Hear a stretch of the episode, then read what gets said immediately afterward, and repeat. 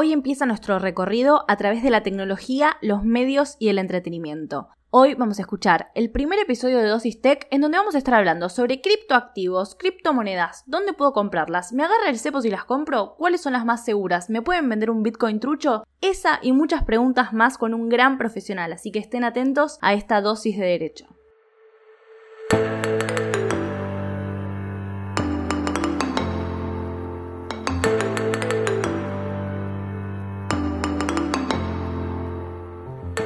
Bienvenidos al primer episodio de Dosis Tech. Mi nombre es Alejandra Torres y hoy vamos a estar hablando de uno de los temas más vigentes, me parece, en esta época de plena digitalización, de pleno tal vez desprendimiento de el billete y de estar llevando la billetera para todos lados. Me parece que hoy es un tema que, que a todos nos va a sacar muchas dudas y es que vamos a estar hablando de criptoactivos. Estoy muy contenta de estrenar Dosis Tech, que básicamente va a tener diferentes temas, van a estar relacionándose con el derecho de forma súper directa. Voy a estar entrevistando a especializados o especialistas, mejor dicho, del derecho, pero relacionándolos con cuestiones de medios tradicionales, cuestiones con nuevos medios, cuestiones de redes sociales, tecnología e innovación. En este caso, para hablar de criptoactivos, voy a estar hablando con Julián Arias, que trabaja en la Procuraduría de Criminalidad Económica y Lavado de Activos de la Procuración General de la Nación. Él forma parte de la mesa de criptoactivos, se dedica también a la divulgación, generando escritos y difundiendo información a través de blogs y redes sociales,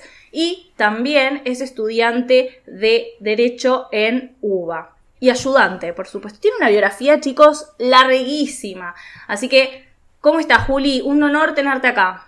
Hola, Ale, ¿cómo estás? Muy contento y orgulloso de poder compartir este espacio con vos para hablar un poquito de criptoactivos, que es como el tema que está en la boca de todo el mundo. Hoy en día Bitcoin, Ethereum sube, se gana plata, ¿qué es esto? Bueno, esto es lo que nos vamos a estar ocupando el día de hoy, tratando de llevarlo a, todos los oyentes de dosis de derecho, ¿no? Para explicar que esto se puede entender completamente sin necesidad de mucho conocimiento previo. Mucha gente hoy quiere invertir, mucha gente hoy dice, bueno, a ver, esta plata no la puedo meter abajo del colchón porque claramente se me va a devaluar. Estamos con cuestiones de cepo, estamos con cuestiones de que Tal vez volvamos a fase 1, fase 2, fase 3. Es como que hay mucha, mucha ebullición. Es todo muy dinámico y la gente quiere saber cómo puede invertir y de qué forma, a través de qué aplicaciones y demás. Así que las criptomonedas parecen ser el interés de muchas personas. Yo últimamente en Twitter estoy viendo como muchas cuestiones de cómo invierto en Bitcoin, Ethereum, cuáles son los DAI. Bueno, me parece que hay mucho de eso y hoy la idea es como bajarlo a un lenguaje claro en donde podamos tener las principales nociones, ¿no? Para después llevarlo a cuestiones del derecho mucho más avanzadas.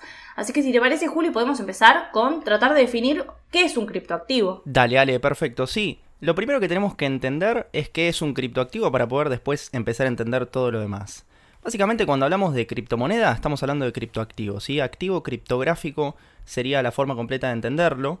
Eh, entendemos que un criptoactivo es un activo digital que utiliza criptografía para asegurar transacciones. Es decir, las criptomonedas, de alguna forma, son una especie de dinero virtual, aunque muchas instituciones del mundo no lo consideran exactamente como dinero, pero sí podemos decir que son monedas digitales que, mediante la utilización de criptografía, transfieren valor de una persona a la otra, de cualquier lugar del mundo, y sin importar dónde se encuentren. Básicamente lo que buscan las criptomonedas es funcionar como activos absolutamente transferibles sin necesidad de pasar por un estado, es decir, sin necesidad de recurrir a lo que conocemos como moneda fiduciaria, es decir, el peso, el dólar, el euro, que recordemos un poquito de, lecciones de economía básica, el dinero fiduciario es tal porque se basa en la confianza de las personas en los estados que la emiten, ¿sí? Por eso fiduciario. Por el lado contrario tenemos a las criptomonedas que no dependen de la confianza de ningún estado porque son descentralizadas. Entonces tenemos que es un activo digital que utiliza la criptografía, se puede transferir a cualquier lugar del mundo y además no depende de un estado para ser emitido ni para ser transferido. Básicamente, ¿cómo funcionan estas criptomonedas si no pasan por un estado, si no pasan por un banco central? ¿Cómo es posible que exista una moneda que yo pueda transferir y que sea segura si las únicas personas que estamos interactuando somos yo que la mando y la persona que la recibe? Bueno, básicamente esta es la magia de las criptomonedas. que son activos que traen por fuera de ellas y digamos en su base un sistema absolutamente disruptivo. Este sistema lo conocemos como blockchain. Esta palabra que hoy en día suena a chino, o quizás algunos los hayan escuchado, hasta en los noticieros hoy en día se está hablando un poco de blockchain, un poco de criptoactivos. Todos los que ejercen la profesión de abogados, de acá a 5 años vamos a estar absolutamente atravesados por el blockchain. En este momento en Dosis de Derecho tenemos el privilegio enorme de contar con la información para contarles qué es blockchain y por qué va a cambiar para siempre nuestra profesión y muchas otras. Básicamente esta red sobre la cual se construyen las criptomonedas es una base de datos, una base de datos digital que por muchas personas es considerado como el nuevo Internet o el Internet del futuro. Ya entendimos que las criptomonedas son activos digitales, que técnicamente, bueno, si aplicamos el Código Civil para definirlas, son bienes no materiales, que es todo como muy fugaz, ¿no? Como que está muy en el aire, no interviene el Estado. ¿Cómo hacemos para que funcione? La blockchain es la razón sólida por la cual esta, esta tecnología criptográfica puede funcionar. Se trata de una base de datos absolutamente descentralizada. Y también figura como una, muchas veces eh, cuando traté de comprender un poco más de qué se trataba blockchain, me decían que era como una red de confianza. Ahora, para tratar de llevarlo a conceptos que tal vez sean un poco más cercanos a quienes no estamos todavía muy eh, comprometidos o introducidos en, este, todo este mundo. Se trata de un mercado digital que funciona como historial de, de compras y de ventas. ¿Podría llegar a ser algo así o no está muy cercano a la definición? Podrías pensarlo de esa forma, pero de alguna forma blockchain es todavía muchísimo más. De alguna forma sí. Para todo lo que tiene que ver con el uso de criptomonedas, blockchain, que es la estructura sobre la cual se construyen las criptomonedas, que como te digo funciona algo parecido como si fuera un nuevo Internet o un Internet del siglo XXI, porque recordemos, el Internet no es del siglo XXI, por más que en el siglo XXI ya se haya hecho popular, el Internet es una creación del siglo XX. La blockchain básicamente funciona como un registro descentralizado de transacciones basado en la confianza, pero no en la confianza en personas sino que esta vez se traslada la confianza a las máquinas. Esto hace que blockchain como una red de transacciones sea técnicamente inalterable e inmutable y no depende de humanos para funcionar, con lo cual no está el factor del error humano. Pero vamos a hablar un poquito de cómo funciona la blockchain, porque hablamos mucho de la blockchain, qué importante que es, pero ¿qué es? Hablando mal y pronto. Básicamente la blockchain la tenemos que pensar como una cadena de bloques. Blockchain viene del inglés blockchain, bloque, cadena. Cuando nosotros pensamos en una cadena, pensamos en eslabones que se atan unos a otros. Pero en vez de eslabones, en este caso esta cadena está construida por bloques, que sí, de alguna forma se enlazan unos a otros para formar la cadena de información. A diferencia del Internet, donde cuando uno, por ejemplo, yo siempre pongo el ejemplo de la página de Mercado Libre, no por hacerle publicidad ni referencia, pero solamente porque es una página muy conocida, podemos pensar en Mercado Libre toda la información que maneja Mercado Libre está almacenada en un mismo lugar. Cuando uno piensa en Mercado Libre como persona jurídica, dentro de las cosas que tiene Mercado Libre, dentro de los bienes, está toda la información de sus bases de datos. Toda la página de Mercado Libre existe en un lugar físico y esas son las computadoras de Mercado Libre que constantemente están procesando la información que pasa en todo Mercado Libre, como si fuera un ecosistema digital, porque hoy en día está Mercado Libre, Mercado Pago. Ya conocemos que es enorme. En cambio, en blockchain la información se descentraliza. Tenemos que pensar en esta cadena de bloques como que cada uno de los bloques funciona como una pequeña caja. En cada uno de estos bloques, que su tamaño puede variar, hay un código de programación que les permite almacenar datos. Estos datos pueden ser literalmente cualquier cosa. En vez de almacenar todo en una página de internet, se pasa a almacenar todo en un pequeño bloque en una cadena de bloques, blockchain. Cada uno de estos bloques tiene una capacidad, su tamaño es variable y no es que existe una blockchain. Una blockchain no es como el Internet, que nosotros decimos hay un Internet y hay muchas páginas. No, hay tantas blockchain como programadores quieran crearlas. Entonces los tamaños de esas blockchain, los tamaños de los bloques que se van juntando para formar una cadena de información, van variando dependiendo de la blockchain de la que se trate. Pueden haber blockchains con bloques de un megabyte, de 100 megabytes. Es los tamaños, de lo mismo que hablamos cuando tenemos un teléfono de 2 gigabytes. Bueno, En cada uno de estos bloques se puede colocar cualquier tipo de información. Y esto puede sonar un poco abstracto. ¿Por qué a nosotros nos resulta útil? Bueno, porque básicamente cada uno de estos bloques es inmutable, es imposible de tocar. La programación que permite que blockchain funcione garantiza que la información que entra en un bloque nadie la puede tocar ni alterar sin que salten todas las alarmas. Es virtualmente imposible de hackear una blockchain, que pensemos es todo lo contrario a, por ejemplo, una página como Mercado Libre. Obviamente, Mercado Libre tiene su seguridad, pero un hacker o un grupo de hackers lo suficientemente avanzados hackean Mercado Libre e imaginemos el nivel de catástrofe financiera que sería para Mercado Libre que accedan a todos sus datos. o sea que básicamente sería como eh, es, una, es, una codificación que está dispersa en diferentes puntos o vías, como los Horocrux de Harry Potter, donde si una se ve alterada, suenan las alarmas de las otras y sería imposible violarlas, una cuestión así. Exacto. ¿Cómo se conectan estos bloques? Básicamente por código de programación y criptografía. Nosotros cuando, cuando yo hago siempre la referencia a pensarlo como una cadena de bloques literalmente, pensemos que cada uno de los bloques está conectado por un hilo. De esa forma se forma una especie de cadena que une a todos los bloques entre sí y hace que la información pueda transferirse de uno a otro y considerarlo como un todo. De la misma forma como consideramos una página de internet como un todo.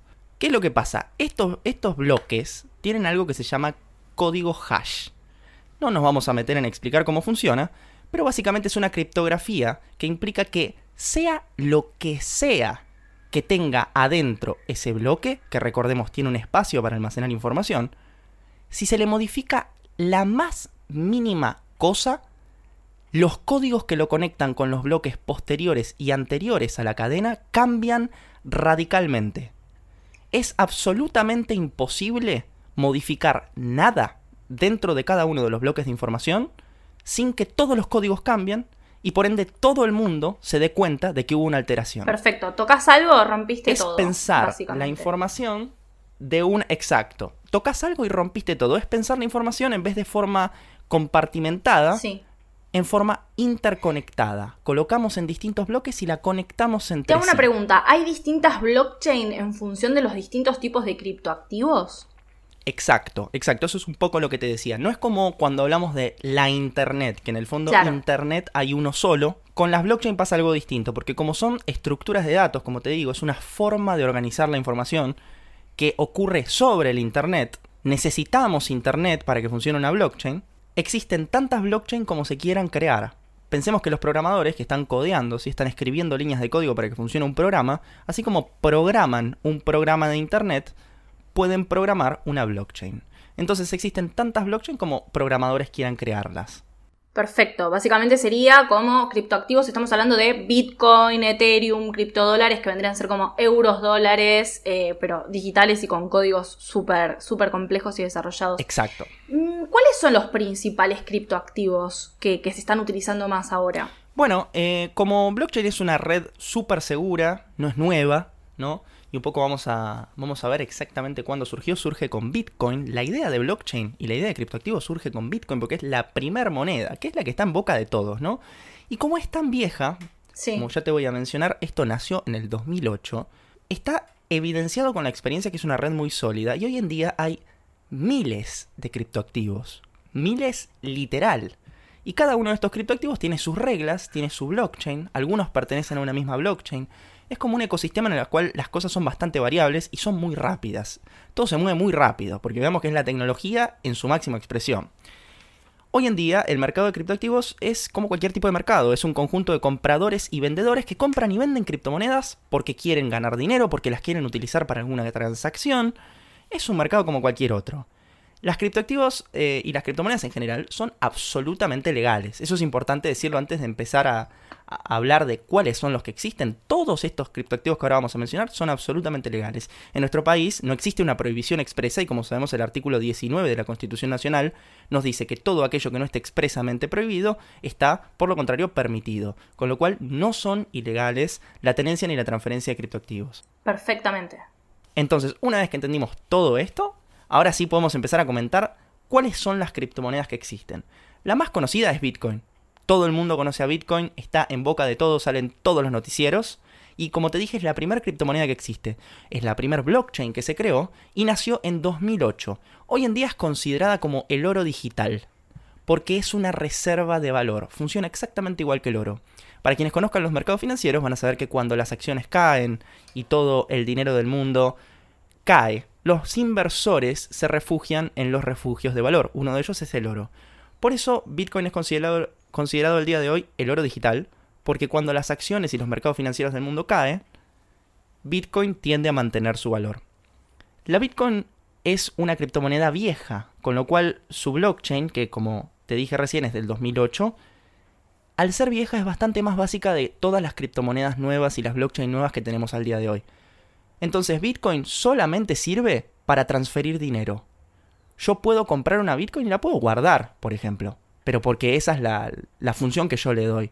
Creo que Bitcoin va a estar más caro el año que viene, entonces compro y la guardo. Pero ¿qué es lo único que puedo hacer hablando en términos directos con Bitcoin? Transferirla. Puedo tenerla y transferirla. No tiene otro uso obviamente la puedo almacenar también. Perfecto. Hoy en día es la mayor criptomoneda del mercado. Tiene una capitalización de 1.2 trillones de dólares, que equivale al conjunto de Visa, Mastercard y PayPal, los tres principales métodos de pago del mundo, y a su vez equivale a más que el PBI completo de México. Y hoy en día es una moneda tan importante que es más importante que el British Pound, es decir, la libra británica. La segunda criptomoneda más importante del mercado, que también es bastante conocida, pero no tanto como Bitcoin, es Ethereum o Ethereum. Ethereum es la criptomoneda creada por Vitalik Buterin y su fundación Ethereum. Es lanzada en julio del 2016, veamos que es 8 años después al lanzamiento de Bitcoin, cuando blockchain ya era un sistema súper conocido, ya había muchos programadores que lo utilizaban y lo manejaban muy bien. ¿Y qué es lo que trae Ethereum? Bueno, Ethereum, a diferencia de Bitcoin, trae algo que revoluciona el mundo de las finanzas y del derecho, los contratos inteligentes. Ethereum es una criptomoneda que se utiliza sobre una blockchain, recordemos, red descentralizada de información, que permite la aplicación de contratos inteligentes y aplicaciones sobre esa blockchain. A diferencia de Bitcoin, que solamente nos servía, como te dije recién, para guardar y transferir dinero de una persona a otra, Ethereum lo que nos viene a contar es que también se pueden utilizar las criptomonedas para aplicaciones. De forma tal que sobre la blockchain, antes en los bloques de la blockchain, solamente se colocaban un registro de transacciones, como vos dijiste. En la blockchain de Bitcoin, cada uno de los bloques de esa blockchain, lo único que puede contener es Juan le mandó un Bitcoin a Pedro. Pedro le mandó dos Bitcoin a Juan. Y ese es todo el contenido de los bloques. Ethereum revoluciona todo, porque implementa la tecnología blockchain y en cada uno de esos bloques se empieza a poder implementar información para desarrollar aplicaciones. Pensemos en seguros desde la blockchain.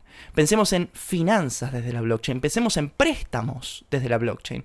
Absolutamente seguros, inmutables y en un sistema mucho más fiable que el Internet. Es una revolución completa. Y así de futurista como suena, hoy en día ya existe. ¿Podés mencionar algunos casos que tal vez sean como conocidos o cercanos a nosotros, que estén basados, su tecnología esté basada en, esta blockchain? Por ejemplo, no algún tipo de servidor de información, me imagino. Hay un se les dice protocolos a las aplicaciones. ¿eh? Un nombre medio pretencioso porque es un ámbito ¿viste? de programadores, utilizan sus propios términos. Digamos que la aplicación descentralizada más conocida se llama AVE. Se escribe A-A-B corta E. Es un protocolo, es decir, una aplicación escrita en código sobre blockchain que permite préstamos descentralizados. Una persona que requiere dinero, en vez de recurrir a un banco o a una institución financiera humana, hoy en día, y no es nuevo, ya se puede contraer un préstamo sin recurrir a una institución humana. Eso es espectacular. O sea, sin intermediarios. Nuevamente, matamos a las instituciones que pueden llegar a comisionar por sobre nuestros préstamos o lo que, lo que nosotros pidamos al mercado. Me, llama muchísimo la atención. Exacto, exacto. Bueno, eh, entonces Ethereum, a diferencia de Bitcoin, trae todas estas nuevas aplicaciones que, bueno, ya vamos a estar viendo más adelante cómo funcionan, qué son los contratos inteligentes y por qué vienen a cambiar para siempre nuestra profesión. O sea, estamos hablando de contratos digitales. Ya nos imaginamos que esto es mucho más avanzado que un contrato como el que se puede celebrar en Mercado Libre para comprar algo. Es un contrato que funciona por sí mismo.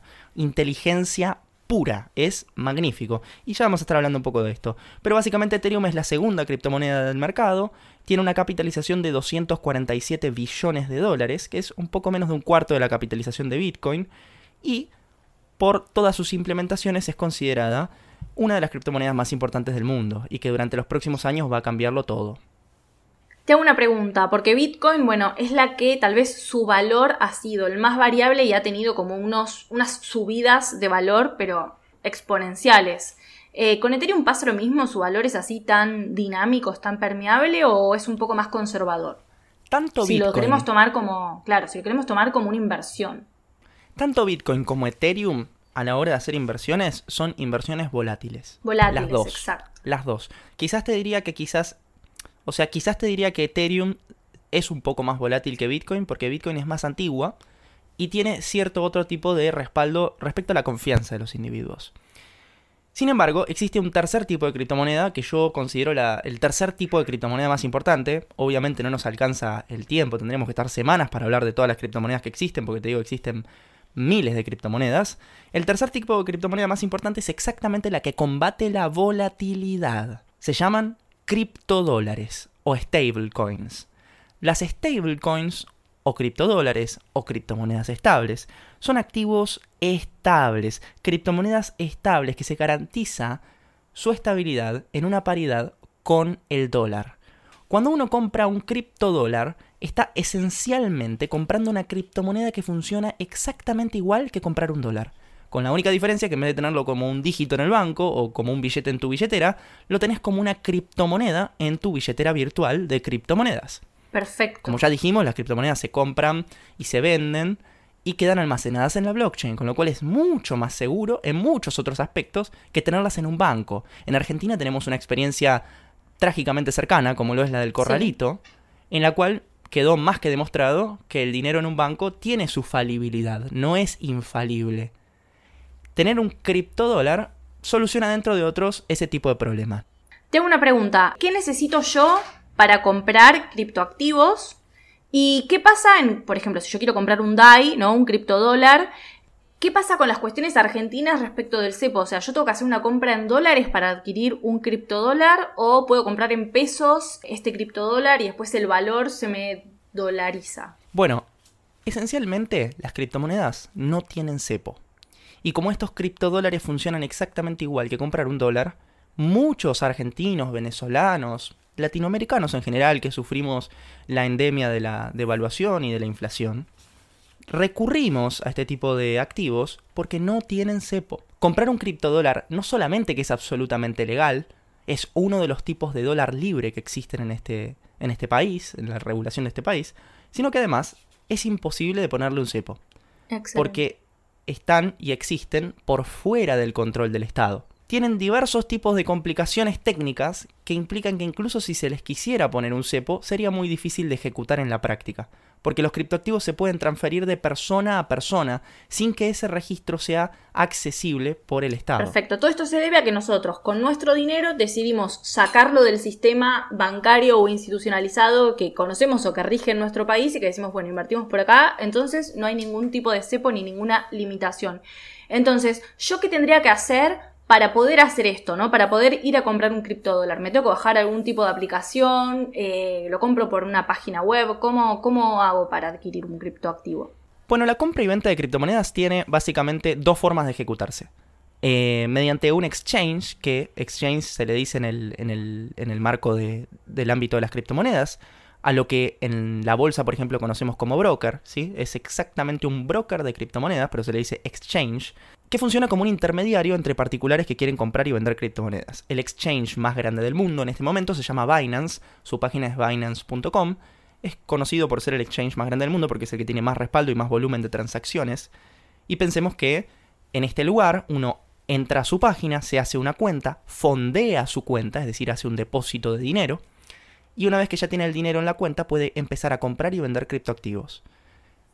La segunda forma de hacerlo es sin recurrir a un exchange, es decir, transfiriendo la criptomoneda e intercambiándola en forma directa con otra persona. Perfecto. Esta es una forma quizás un poco más segura porque no recurrís a un intermediario, pero requerís sí o sí conocer a una persona que quiera comprar tu criptomoneda y que tenga el dinero para pagarlo y que vos puedas asegurarte de que no va a ser una estafa. En el exchange vos entregás tu criptomoneda, recibís tu dinero en forma automática, de la misma forma como cuando uno vende una acción en un broker de bolsa, porque hay un intermediario que garantiza esa transacción. Tengo una pregunta, ¿hay brokers en donde se pueda tratar de, por ejemplo, vender a alguien que no tiene conocimiento sobre un Bitcoin, decirle, sí, te vendo un Bitcoin, pero al final no es, es otro código o es otra cuestión que, que se hace pasar por tal?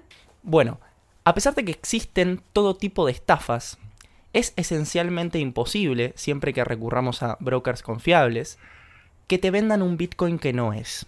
Porque una de las características de la blockchain, como estuvimos charlando, es que al ser descentralizada e inmutable, es imposible de imitar y de falsificar. Perfecto. Entonces, cuando uno opera en un broker responsable, grande, confiable, como lo es Binance, como lo es Coinbase, que hoy, por ejemplo, el día de hoy, 14 de abril, salió a la bolsa de Estados Unidos a cotizar, estos brokers dentro de las cosas que hacen, identifican el código de las criptomonedas que están siendo transferidas y con una simple lectura del código que hacen automáticamente, garantizan que los fondos que se están ingresando a su broker y que por ende van a estar constantemente siendo transferidos de una cuenta a la Sí. otra, son auténticos. No existe tal cosa como que se te pase que un billete es Perfecto. falso, porque las criptomonedas son absolutamente identificables. Espectacular. Como para ir cerrando entonces, ¿cuáles son los brokers que recomendás en donde tal vez una persona que quiera empezar a introducirse en realizar, no sé, pequeñas compras de, no sé, invierto esta platita en lo que me alcance de Bitcoin o Ethereum, ¿no? Eh, ¿A qué, brokers nos recomendás eh, ir, buscar o descargar algún tipo de aplicación? A mí se me ocurre, por ejemplo, tal vez Ripio. No sé si es muy bueno o muy malo, pero es algo que, eh, que está en nuestro conocimiento. Bueno, obviamente esto no queremos que nadie se lo tome como una recomendación de inversión porque no, somos profesionales asesorados ni eh, asesoradores de, de inversiones, no, no, no nos dedicamos a eso, pero solo a nivel informativo podemos decir que Binance es un broker bastante confiable, en mi experiencia personal, en la experiencia de mis familiares, de mis amigos, que obviamente fuimos evangelizando poco a poco para que conozcan este mundo, ha, ha sido siempre muy confiable y no nos ha traído ningún tipo de problema. En segundo lugar, podemos mencionar que, bueno, Binance es un exchange extranjero, ¿sí? Basa sus operaciones en un país distinto a la Argentina, pero en Argentina existen exchanges eh, y brokers nacionales. Uno de los más conocidos es Ripio y el segundo, quizás más conocido, se llama Buenbit. Yo personalmente no utilicé ni utilizo Ripio porque a mí me parece un poco incómoda y hay algunas cosas que no me gustan del todo, pero eso no impide que sea un broker realmente funcional. Tengo amigos que lo utilizan y no han tenido ningún tipo de problema, con lo cual yo estimo que es un broker relativamente confiable. Buenbit, por mi parte, es un broker que, cuya página es buenbit.com.ar, que es, en mi experiencia, y esto sí lo puedo hablar desde la experiencia, absolutamente eficiente. Las compras y ventas se hacen con depósitos en pesos no hay ningún tipo de problema a la hora de intercambiar, ni de transferir ni extraer tus activos. En estos tres exchanges que yo acabo de mencionar, inclusive Binance, que no es argentino, cualquier argentino puede depositar dinero en pesos y obtener criptomonedas. Esto es muy importante porque, como vos dijiste, no es necesario tener dólares para operar en criptoactivos. Espectacular. Bueno, muchísimas gracias, Juli. Te agradezco un montón haber venido a grabar con nosotros eh, este, esta introducción a, los criptoactivos. Pueden encontrar a Julián en Twitter como arroba Julián Arias OK y seguir aprendiendo y seguir sumando algunos tips o algunas noticias de actualidad sobre el mundo de los criptoactivos. Y también te pueden encontrar en YouTube, ¿no? Así es, mi canal de YouTube se llama Opinión Nerd. De hecho, hace poquito estuvimos dando opiniones nerds respecto al último proyecto de ley de criptoactivos Argentina. eh, que bueno, también es una cuestión bastante interesante para aquellos que sean profesionales del derecho o estén interesados en este, en este. Muchísimas gracias, Juli. Y también me tomo los últimos segundos de este episodio para agradecerles a Gonza, Pauli, a Dani, a todo el equipo de Dosis por darme esta oportunidad de estar acá. Nos volvemos a encontrar en un nuevo episodio de Dosis Tech y a Juli lo van a tener en Dosis Comercial, que va a estar hablando con Lupa, con Lu Parodi, sobre los smart contracts también. Y van a seguir ahondando sobre cuestiones penales y comerciales, así que estén atentos. Muchísimas gracias, Juli. Te agradezco un montonazo tu presencia acá. Gracias a vos, Ale, y a todos los que nos están escuchando.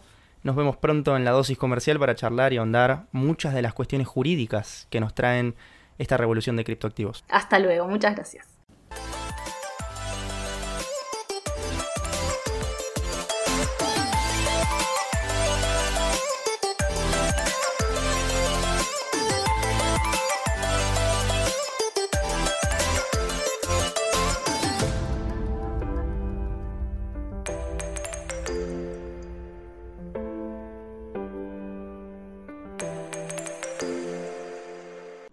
Te gustó este episodio, no te olvides que hay muchos más en la plataforma de audio que elijas. Estamos en Spotify, en Apple Podcasts, en YouTube, en todos lados. Así que no te olvides de ir y buscar lo que necesites. También recordá que nos puedes encontrar en redes sociales, la que uses como dosis de derecho, y ahí no te vas a perder nada. Por último, no te olvides, porque es muy importante, no frenar estas ganas de compartir estos episodios con tus amigos y colegas y rankearnos en la aplicación que uses.